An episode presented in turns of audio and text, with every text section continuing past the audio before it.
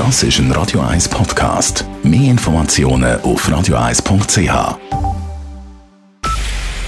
Es ist 9 Uhr. Radio 1, der Tag in 3 Minuten. Mit dem Jan von Dobbel. Um die AHV finanziell bis 2030 zu sichern, will der Bundesrat das Rentenalter für Frauen um ein Jahr anheben, auf 65 Jahre. Um die finanziellen Folgen vor allem für Frauen mit tieferen und mittleren Einkommen zu reduzieren, sollen Ausgleichsmaßnahmen für 700 Millionen Franken pro Jahr bezahlt werden. Weiter will der Bundesrat die Mehrwertsteuer um 0,7 Prozentpunkte erhöhen, um damit mehr Geld für die AHV zu generieren. Und er will die Möglichkeit schaffen, dass das Rentenalter flexibler gehandhabt wird. Auch Teilrenten sollen ausbezahlt werden können. Nach zwei gescheiterten Reformen sei es wichtig, das Problem nun anzugehen, sagte Bundesrat Alain Berset heute. Das Wichtigste ist wirklich, dass es gibt mal eine Bewegung und eine Entwicklung in, dieser, in diesem Bereich. Und äh, die Geschichte der 20 letzten Jahre in, in der Altersvorsorge ist eine lange Geschichte von, von, von Scheitern, muss man das nicht vergessen. Allerdings bei den Bundesratsparteien kommt das AHV-Reformpaket nicht gut an. SVP und FDP kritisieren die hohen Kosten für die Ausgleichsmaßnahmen. Ein Drittel Drittel der Einsparungen durch die Rentenaltererhöhung werde gleich wieder ausgegeben. Die CVP fordert, dass die Schlechterbehandlung von Ehepaaren abgeschafft wird und die SP stößt sich an der Erhöhung des Frauenrentenalters. Der Bundesrat hat sich heute auch mit dem Klimawandel befasst. Er will den CO2-Ausstoß der Bundesverwaltung bis in zehn Jahren halbieren.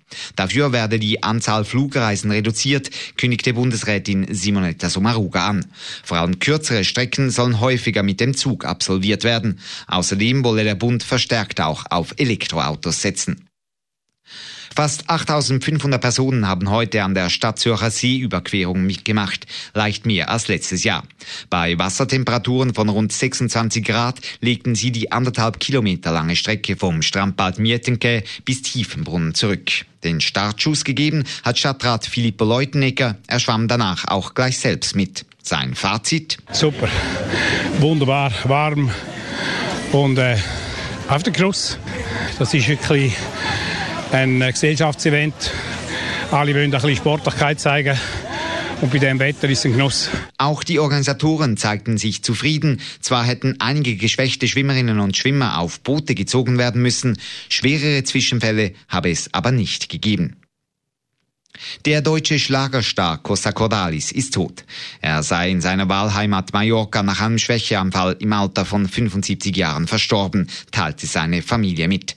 Erst vor einem knappen halben Jahr war Costa Cordalis noch an einem Benefizkonzert in Deutschland aufgetreten. Ein Nachruf von Deutschland-Korrespondent Ronny Thorau. Costa Cordalis gehörte zu den frühen Ikonen des deutschen Schlagers, wie Roy Black oder Rex Gildo. Er sang wie sie über die Sehnsucht nach fernen Ländern und feurige Frauen, wie das mexikanische Mädchen Anita.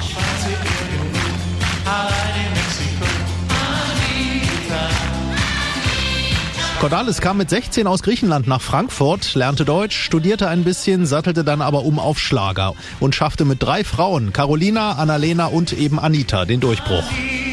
2004 schaffte er als erster RTL Dschungelkönig ein Comeback.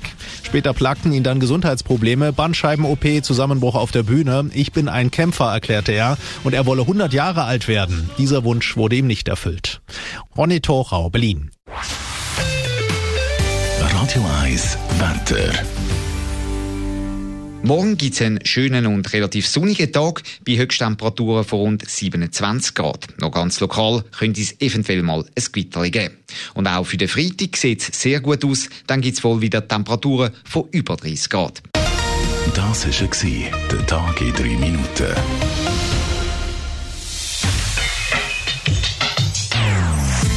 Non-Stop Music auf Radio 1. Die besten Songs von allen Zeiten. Non-stop. Radio 1.